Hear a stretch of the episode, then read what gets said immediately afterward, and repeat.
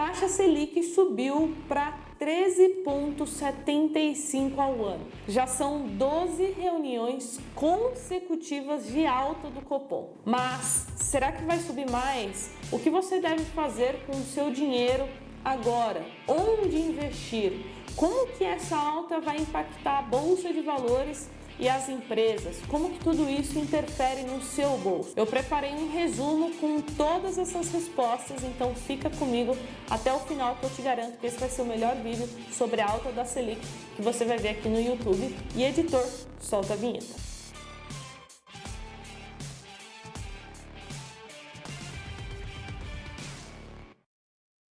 E antes, um recado bem rápido: se você quiser estudar comigo de forma gratuita, isso mesmo, 100% gratuito, eu quero te convidar para o SIC, que é um curso que vai acontecer do dia 8 ao dia 11, quatro dias, serão aulas às 20 horas da noite comigo aqui no YouTube. E para você participar, você precisa se inscrever, eu vou deixar o link aqui embaixo, é um curso gratuito. Da última vez que a gente fez, mais de 14 mil pessoas acessaram, então não perde, eu acho que vai te ajudar muito a começar a investir da maneira correta. A primeira pergunta é o que acontece né, com a economia quando a Selic sobe? Nós estamos vendo a Selic em patamares extremamente altos e isso impacta diretamente a nossa vida. Esse movimento que nós estamos vendo, a gente pode chamar ele de política contracionista. Então, quando nós estudamos economia, nós temos a política expansionista e a política contracionista, e no momento que nós estamos vivendo, nós estamos passando por essa política aqui. E por quê?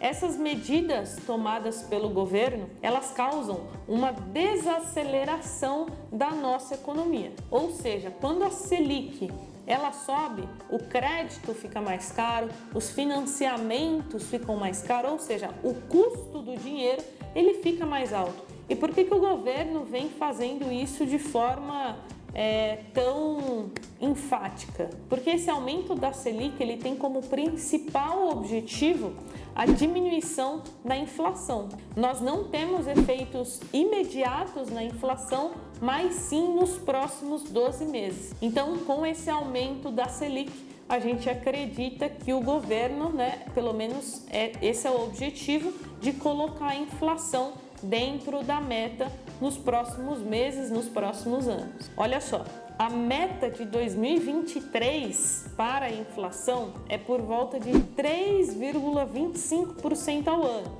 E a gente sempre tem uma margem de tolerância de um de 1,5 é, pontos percentuais para cima ou para baixo. Ou seja, a meta do governo é trazer a inflação de 2023 entre 1,75 e 4,75. Então, todas essas medidas são consideradas contracionistas, tudo isso para controlar a nossa inflação. Também temos mais um ponto de atenção que é o aumento da taxa de juros nos Estados Unidos. Nós não estamos vivendo isso somente aqui no nosso país. Atualmente, a taxa de juros lá está na faixa de 2,25% a 2,5%. E esse aumento também está atrelado à alta da inflação que estamos vivendo, não só nos Estados Unidos, mas no mundo todo. Então, se a gente observar, está no maior patamar dos últimos 40 anos, a inflação lá dos Estados Unidos. Então, o Fed, que é como se fosse o Copom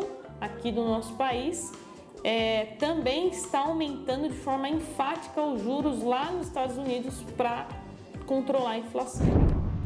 Mas agora eu preciso te falar então para onde que vai essa taxa Selic? Será que ela vai subir mais? Será que ela vai se estabilizar nesses patamares? Será que aqui ela começa a cair? O boletim Focus é, se você não sabe o que é Boletim Focus, eu gravei um vídeo explicando uma aula, então, editor, coloca no card aqui em cima para a galera assistir. Esse boletim apresenta a expectativa do mercado da taxa Selic finalizar este ano em 13,75, enquanto para o ano de 2023 a expectativa é dela finalizar o ano em 11%. E atenção, porque nós já temos alguns economistas e gestores de grandes fundos é, acreditando na Selic acima desses patamares do Boletim Focus. Então, nós não acreditamos em uma queda para a taxa Selic é, acentuada neste ano de 2022. Provavelmente ela vai se manter nesses patamares altos aí até o final do ano. Então, dito isso,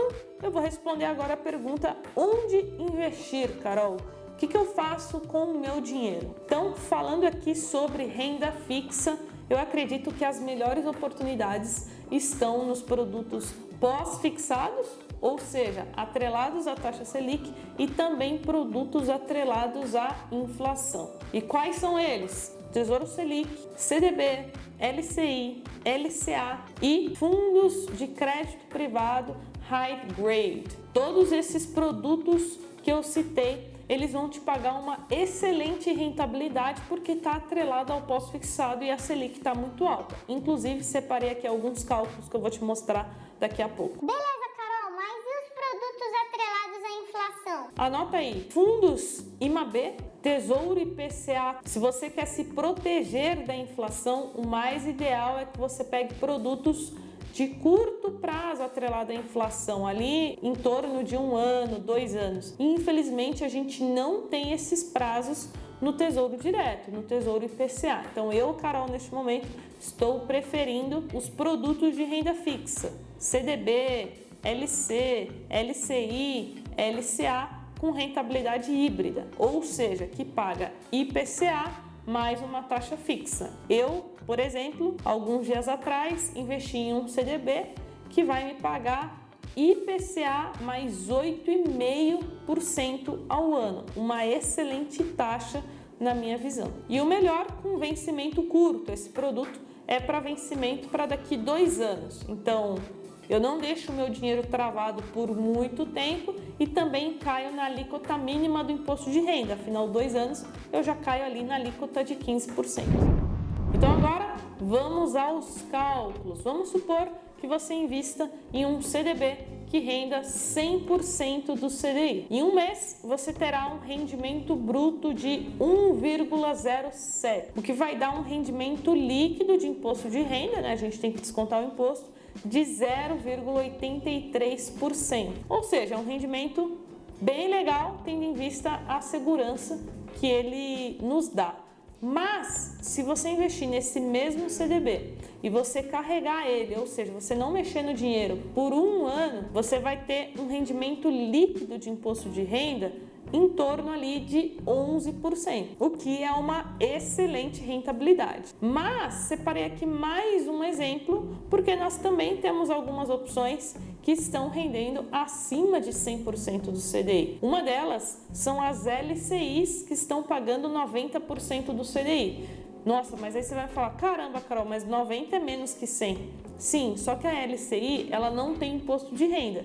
Então, 90% na verdade é mais do que 100% do CDI de um CDB. Ou seja, ao final desse período, você vai ter um pouco mais de 12%, ou seja, 1% ao mês garantido para você. E agora vai aparecer na tela para você os cálculos caso você investisse mil reais nesses investimentos que eu citei aqui, também vou incluir a poupança, tá? Para você ver que ela é um péssimo investimento. Então você vai ver aí quanto rende mil reais na poupança em um CDB em uma LCI. Beleza? E para a gente fechar com chave de ouro, Carol, como que isso impacta a bolsa de valores? Com a Selic mais alta, o brasileiro ele já começa a ficar feliz ali que ele vai falar: caramba, estou ganhando 1% ao mês líquido de imposto de renda com renda fixa, um investimento extremamente seguro.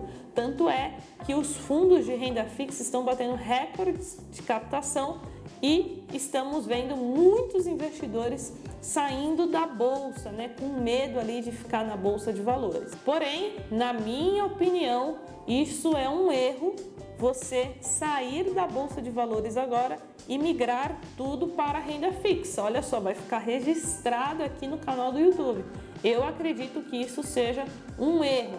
Afinal, a bolsa de valores está em patamares muito baixos, né? O PL se encontra na faixa de 4, 5, vou até colocar um gráfico aí na tela. Pode ser que a nossa economia leve um tempo sim para se normalizar, sair desse cenário ruim que a gente está vendo, mas eu acredito que ela vai voltar.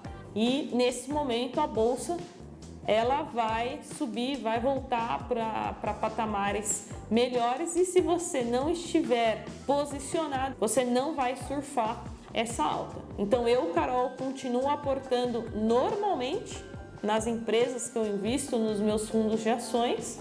Por isso, cuidado com essa mentalidade de vender na baixa e comprar na alta. Dessa forma, você nunca vai ganhar dinheiro de fato com investimentos. A gente tem que fazer o contrário, comprar em momentos de baixa, em momentos de crise, em momentos de caos, em momento que as pessoas estão pessimistas, que os preços estão descontados e vender quando existe muito otimismo. É dessa forma que a gente ganha dinheiro com bolsa de valores, com investimentos. Então, fica aí o meu recado final. Eu vejo oportunidades tanto na renda fixa como na bolsa de valores, por isso que eu continuo investindo em ambas. E agora quero saber a sua opinião. Você saiu da bolsa? Você está investindo em renda fixa? Enfim, coloca aqui embaixo onde você está investindo que eu quero saber. Se você gostou desse vídeo e quer continuar me acompanhando, recomendo que você me siga no Instagram carol.jovens, porque lá eu crio conteúdo